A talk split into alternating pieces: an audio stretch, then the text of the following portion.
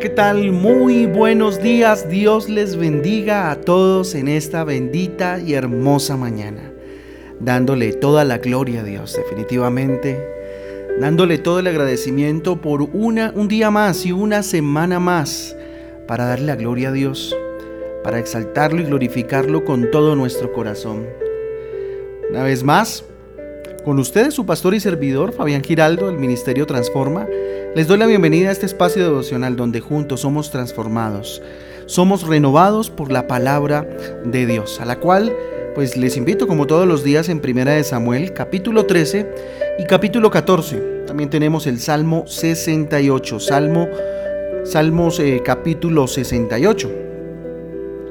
El rey humano no guarda el mandamiento de Dios, el rey eh, y deja de ser eh, su instrumento. Primera de Samuel, capítulo 13, del 11 al 14. La obediencia exigida por el rey humano dista mucho de las demandas de Dios el rey. Primera de Samuel 14 del 24 al 30. En este capítulo 13 de Samuel yo les invito a que abramos la Biblia ahí. Eh, nos vamos a encontrar con una falla bastante eh, protuberante que tuvo eh, Saúl eh, por no saber esperar. Porque permitió que aquellos enemigos del liderazgo que a veces nos acechan, pues tomaran control de él y cometiera un error bastante, bastante grande. Todos de alguna manera y en algún momento ejercemos un liderazgo. Si usted es padre o madre de familia, ejerce un liderazgo sobre su familia si usted eh, pues hace parte de una empresa o de un lugar donde tiene personal a su disposición eh, o bajo su eh, dirección, pues usted es un líder. Y en últimas nosotros ejercemos liderazgo y administración sobre nuestras vidas, si usted solo y trabaja solo o independiente. Entonces hay unos enemigos que este capítulo 13, unos enemigos del liderazgo nos muestra, ¿cierto? Los principales enemigos de un líder o, de una persona que ejerce administración o liderazgo eh, no se encuentran fuera de él, miren, se encuentran, eh, en, se encuentran en el interior de cada uno de nosotros. Miren, el peor enemigo de una persona es el mismo, ¿sí? Somos nosotros mismos y sus prejuicios, sus temores, sus inseguridades, cada una de las cosas que, bueno, todos vivimos de alguna, de alguna manera. Y Saúl, había sido elegido por Dios para que fuera rey para siempre, pero por el error que cometió Saúl fue desechado del reinado para siempre. En, el en los versículos 13 y 14 de 1 Samuel 13, fíjense lo que dice. Entonces Samuel dijo a Saúl, locamente has hecho. No guardaste el mandamiento de Jehová tu Dios que él te había ordenado, pues ahora Jehová, Jehová hubiera confirmado tu reino sobre Israel para siempre. Mas ahora tu reino no será duradero. Jehová se ha buscado un varón conforme a su corazón, al cual Jehová eh, ha designado para que sea príncipe sobre su pueblo, por cuanto tú eh, no has guardado lo que Jehová te mandó. Tremendo, ¿verdad? Le dice, tú has actuado locamente. ¿Cuántas veces nosotros en el ejercicio del liderazgo de nuestra vida, en el ejercicio de la administración de la misma, de nuestros recursos, de los recursos que Dios nos da, de nuestra casa, del trabajo, pues hemos actuado locamente como tal vez este hombre actuó. Entonces aquí vemos unos errores muy comunes dentro de nuestra vida en el ejercicio del liderazgo, ¿cierto? Errores o enemigos podríamos llamarlos del liderazgo de nuestra vida, del liderazgo de nuestra familia, del liderazgo en nuestro trabajo, en nuestros sueños, en nuestros anhelos, en, bueno, en todo lo que corresponde a nuestra vida. En el versículo 6 dice, cuando los hombres de Israel vieron que estaban en estrecho porque el pueblo estaba en aprieto, se escondieron en cuevas, en fosos, en peñascos, en rocas y en cisternas. Miren, uno de los enemigos del liderazgo de nuestra vida es no tener el control. Y no tener el control de nosotros mismos o no tener el control del grupo al cual tú lideras. Miren, el verdadero control se obtiene cuando conocemos muy bien las debilidades y fortalezas nuestras. Cuando se tiene el control a partir del Espíritu Santo, que se llama dominio propio, sobre nuestra vida, nosotros sabemos cuáles son nuestras debilidades, cuáles son nuestras fortalezas, y asimismo caminamos de la mano de Dios para que Él se haga fuerte en nuestras debilidades y mantenga su guía en nuestras fortalezas. Y asimismo en un grupo, si usted lidera una familia, si usted es el líder de un grupo de trabajo, pues eh, qué importante es conocer las debilidades y fortalezas de quienes dirigimos, ¿verdad? En el versículo 8 dice, y él esperó siete días conforme al plazo eh, que Samuel había dicho, pero Samuel no venía a Gilgal y el pueblo eh, se, le se, le desertaba. miren, los líderes saben esperar el momento oportuno sin desesperarse. Entonces, ¿Cuál es el enemigo ahí del liderazgo? ¿Cuál es el enemigo de nuestra vida, del ejercicio de liderazgo en nuestra vida? En ese caso, el no tener paciencia. Otra parte del fruto del Espíritu Santo es la paciencia. Y alguien que está bajo la dirección de su propia vida, bajo la dirección de una familia, tiene que tener paciencia. Pues Saúl no la tuvo. Empezaba a desesperar en la medida en que se ponían las situaciones un poco más difíciles. En el versículo 9 dice, entonces dijo Saúl, eh, traedme holocausto y ofrendas de paz, y ofreció el holocausto. Tremendo. Aquí aparece un enemigo muy común en el liderazgo y es tomarse atribuciones que no le corresponden. O tomar decisiones que no nos corresponden eh, tomar en nuestra vida si no es de rodillas delante de Dios. Sabiendo cuál es nuestro lugar, cuál es el lugar de Dios. Se toma atribuciones que no le correspondían y ofreció holocausto a Dios sin esperar a Samuel, el sacerdote. Versículo 10. Y cuando él acababa de ofrecer el holocausto, he aquí Samuel que venía, y Saúl salió a recibirle para eh, saludarle. Miren, uno de los enemigos de nuestra vida y del ejercicio de liderazgo en nuestra vida y con otros es eh, no esperar hasta el final no tener paciencia hasta el final de la situación. Siempre resultamos desesperándonos antes del final de la situación y muchos, eh, de hecho, han desertado de la oración, han desertado de la búsqueda de Dios, eh, justo, eh, justo a, minutos, a, a, estar muy cerca de que Dios conteste, porque no sabemos esperar hasta el final. Otro punto importante lo vemos en el versículo 11 cuando dice, entonces Samuel dijo, ¿qué has hecho? Y Saúl respondió, porque vi que el pueblo se me desertaba y que tú no venías dentro del plazo señalado y que los filisteos estaban reunidos en Migmas. Tremendo, dejarse presionar por los demás. Dejarse presionar por los demás es otro enemigo fuertísimo. Dejarse presionar por las circunstancias que estás viviendo hoy en tu vida te lleva a tomar decisiones muchas veces equivocadas. La presión no es un buen amigo para tomar buenas decisiones. No hay que dejarse presionar. Ni por los que dirigimos, ni por nosotros mismos, ni por las circunstancias, mucho menos. En el versículo 12 llega, yo digo, uno de los mayores enemigos del liderazgo o uno de los mayores enemigos del cristiano, del creyente o del que camina con Cristo. Versículo 12.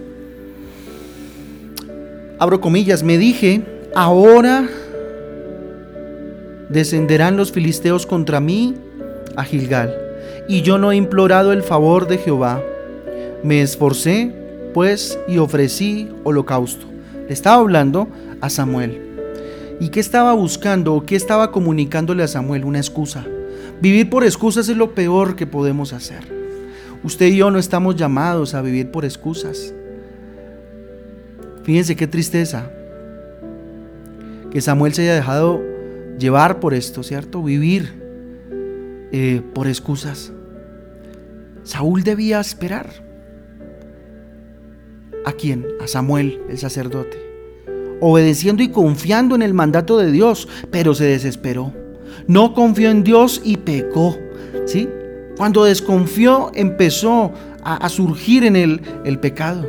El gran problema de Saúl no fue solo el pecado, que igualmente es muy grave, claro que sí, sino las excusas con las que trataba de tapar eh, su pecado. Saúl siempre se excusaba tratando de quedar bien con todo el mundo, pero no con Dios.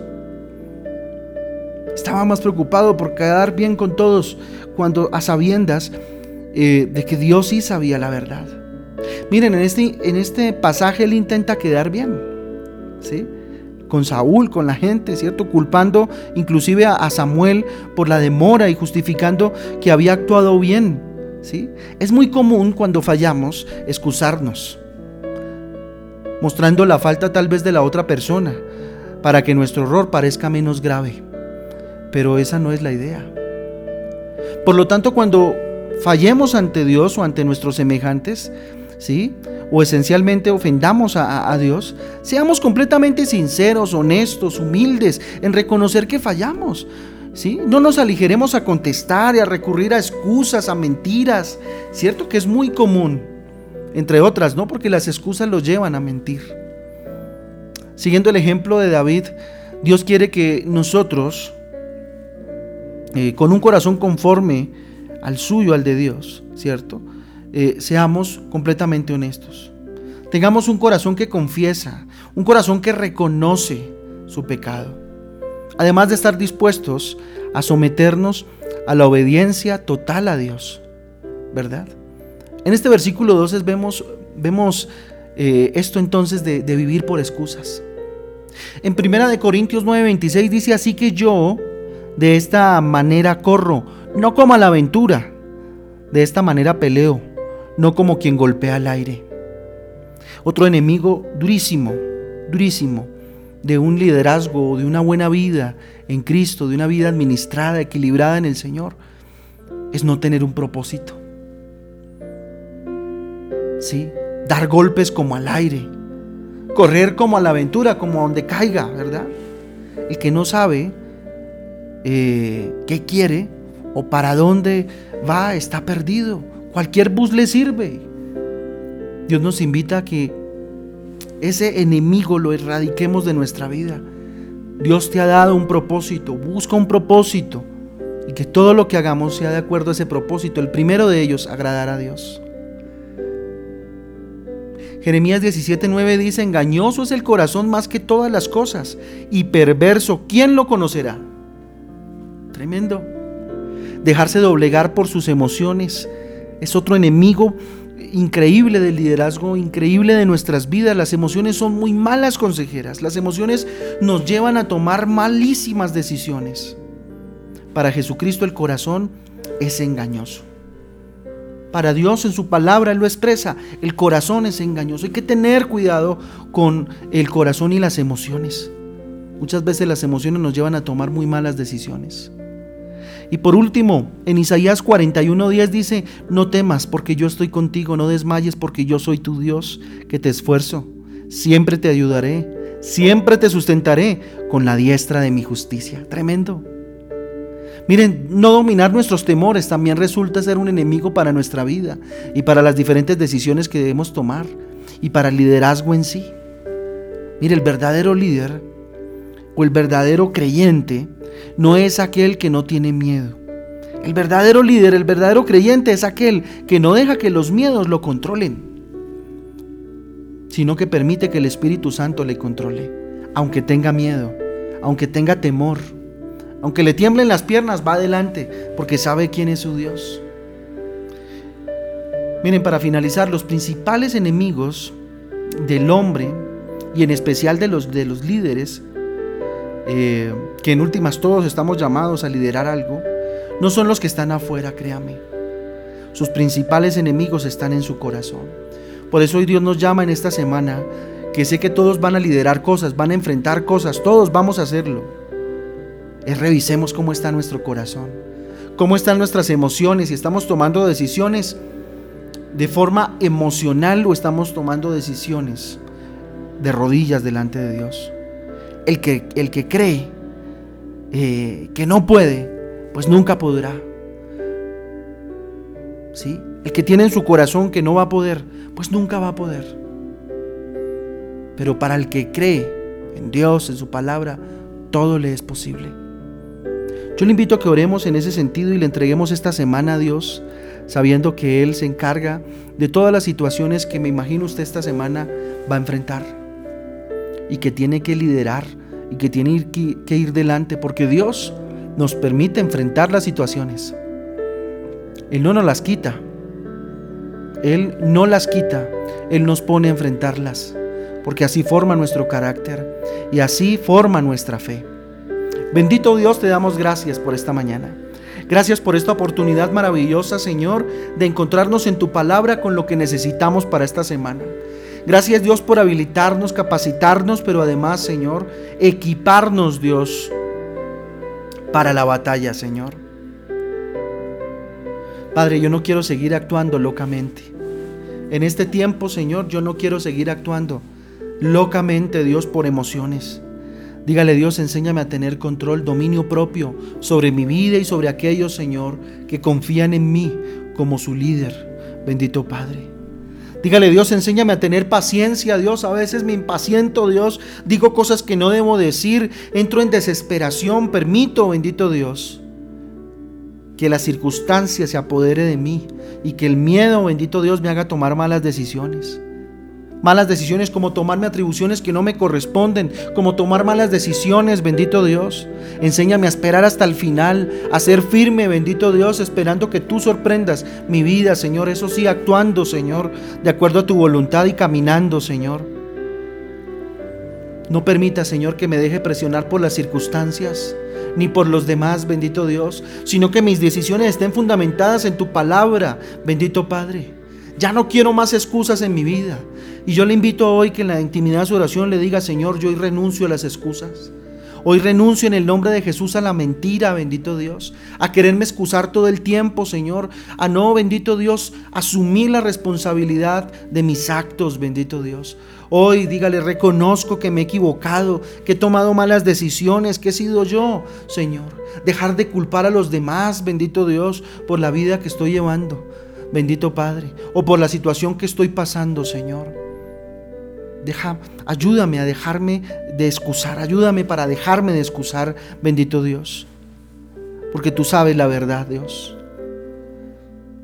Padre, tú me diste un propósito, dígale, Señor, tú me diste un propósito, ayúdame a luchar por él, Señor a no correr como a la aventura, Señor, y mucho menos, Señor, pelear y dar golpes al aire, Señor, sino dar golpes certeros de acuerdo a lo que tú me guíes día con día, Señor. Padre, ayúdame a fortalecer mi vida, a fortalecer mi carácter para no doblegarme ante las emociones que van y vienen en mi vida. Bendito Dios. Que nunca sean mis consejeras las emociones, bendito Dios sino que siempre tu luz, Señor, sea iluminándome tu palabra, bendito Dios, el Espíritu Santo de Dios. Porque engañoso es el corazón y el mío no es la excepción, Señor. No quiero dejarme engañar, Señor, sino caminar en tu verdad, bendito Dios, y no dejarme dominar por los temores. Dígale Dios, hoy renuncio a todo temor, a todo miedo. Hoy renuncio en el nombre de Jesús. Dame tu bendición, dígale. Hoy renuncio al temor, al miedo esta semana, Dios, que viene. Ayúdame a enfrentar, Señor, lo que esta semana debo enfrentar y nómbrele lo que usted tenga que enfrentar esta semana. Dígale, aquí estoy, Dios. Ahí voy. Delante, Señor. Pero bendito Dios guiado por ti. Por eso no doy un paso. Dios, si tú no vas conmigo, dame tu bendición. Padre Santo, derrama tu bendición en este momento la bendición del Padre, del Hijo y del Espíritu Santo. Hoy consagramos este día maravilloso y esta semana, Dios, en el nombre de Jesús. La consagramos para ti. Ayúdanos, habilítanos, enséñanos, Dios, a caminar en tu palabra, Señor, y a ser hacedores de la misma. Hombres y mujeres conforme a tu corazón, papá. Gracias, bendito Dios. Te lo pedimos en el nombre de Jesús y por el poder del Espíritu Santo de Dios. Amén y amén. Familia Transforma, Dios me les bendiga, me les guarde en este día. Eh, bendigo sus vidas para esta semana. Espero serles útiles. Eh, eh, esperamos ser útiles para ustedes junto con mi esposa y orar esta semana por cada una de las situaciones que sabemos pues se enfrentan a diario. Un abrazo para todos, les amamos mucho. Hoy, hoy a las 6 de la tarde les esperamos en nuestro Facebook Live, en nuestra fanpage de IC Transforma. A las 6 de la tarde tenemos nuestra transmisión en vivo de Transforma en Casa. Les esperamos, Dios me les bendiga y me les guarde. Un abrazo.